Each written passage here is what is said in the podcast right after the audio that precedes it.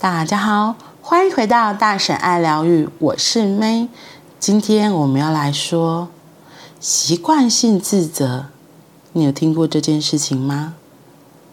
就是对情绪勒索免疫、高敏感但不受伤，戒掉没必要的罪恶感。出自罪恶感的付出，反而让他人自责。一起来听听一个小故事，来说明这样的心理。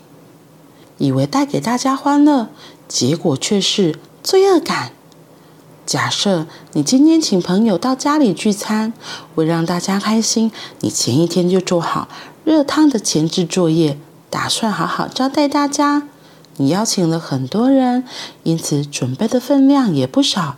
大家齐聚一堂，你一边听着不绝于耳的欢言笑语，一边进行热汤的最后烹煮作业。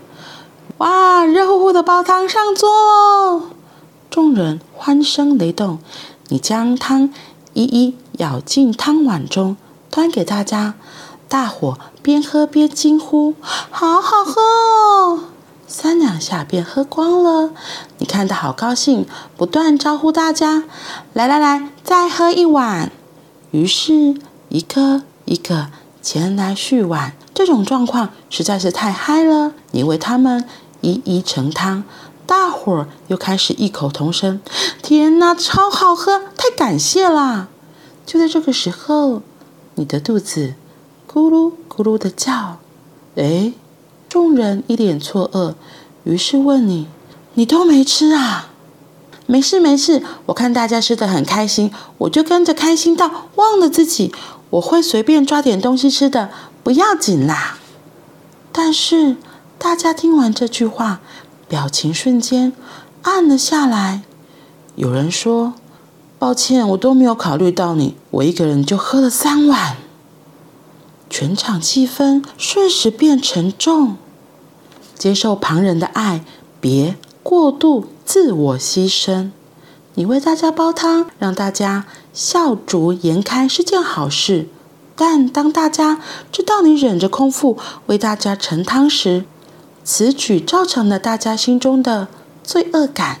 你的想法是：我想让大家开心，但最终的结果是你制造了更多罪恶感。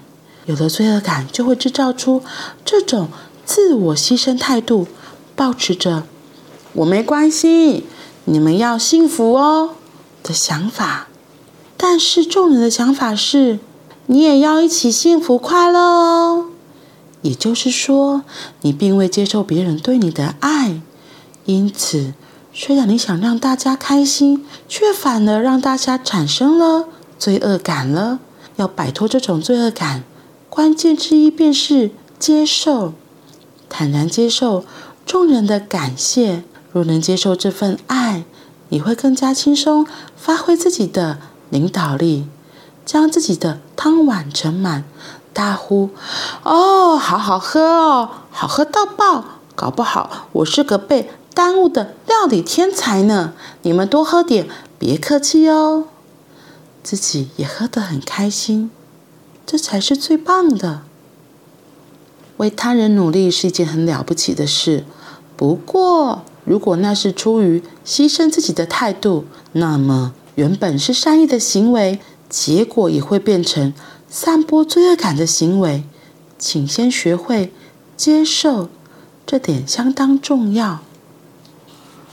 这个煮汤煲汤的例子，我觉得在我们东方社会其实还蛮普遍的，就是真的还蛮常听到啊，你们吃的开心就好，这最重要。可是我们不是大家在一起吗？别人好，那你呢？对他这样讲。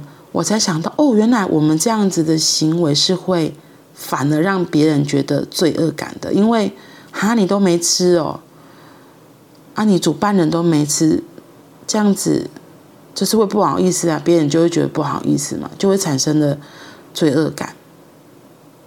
之前也会觉得啊，当了妈妈就是要勤财，或是要干嘛的，后来我就觉得，为什么我要做这件事情？我也想好好的坐下来吃饭，就是煮好大家在一起吃嘛，而不是，呃，妈妈可能像我婆婆也是，就会边煮就说啊，大家赶快吃，赶快吃。然后一开始会觉得，嗯，大家一起坐下来吃嘛，对，因为她现在讲，就想到哦，原来是我自己会有一个婆婆都还在煮，结果我这个媳妇就坐下来，光明正大的吃了起来。我记得那时候我老公跟我说，哦，没关系啊，妈妈就喜欢煮啊。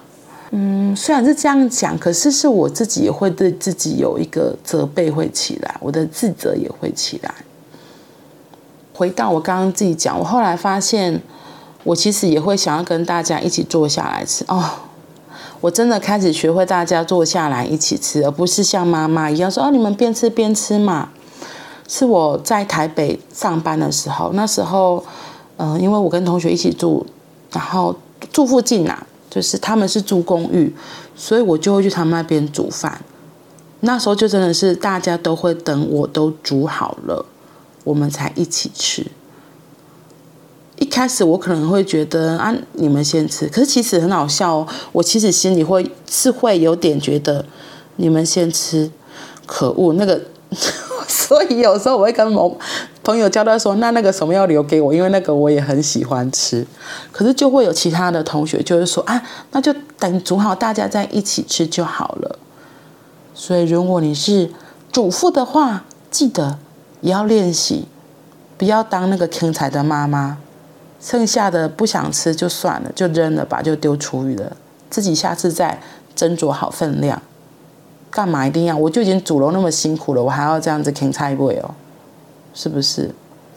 而且啃菜味还有一个很大的副作用，得变大口啊。这也是一个爱自己一个很重要的，我们要说不，对，就不要啃菜味了。所以妈妈们也可以从不要啃菜味开始。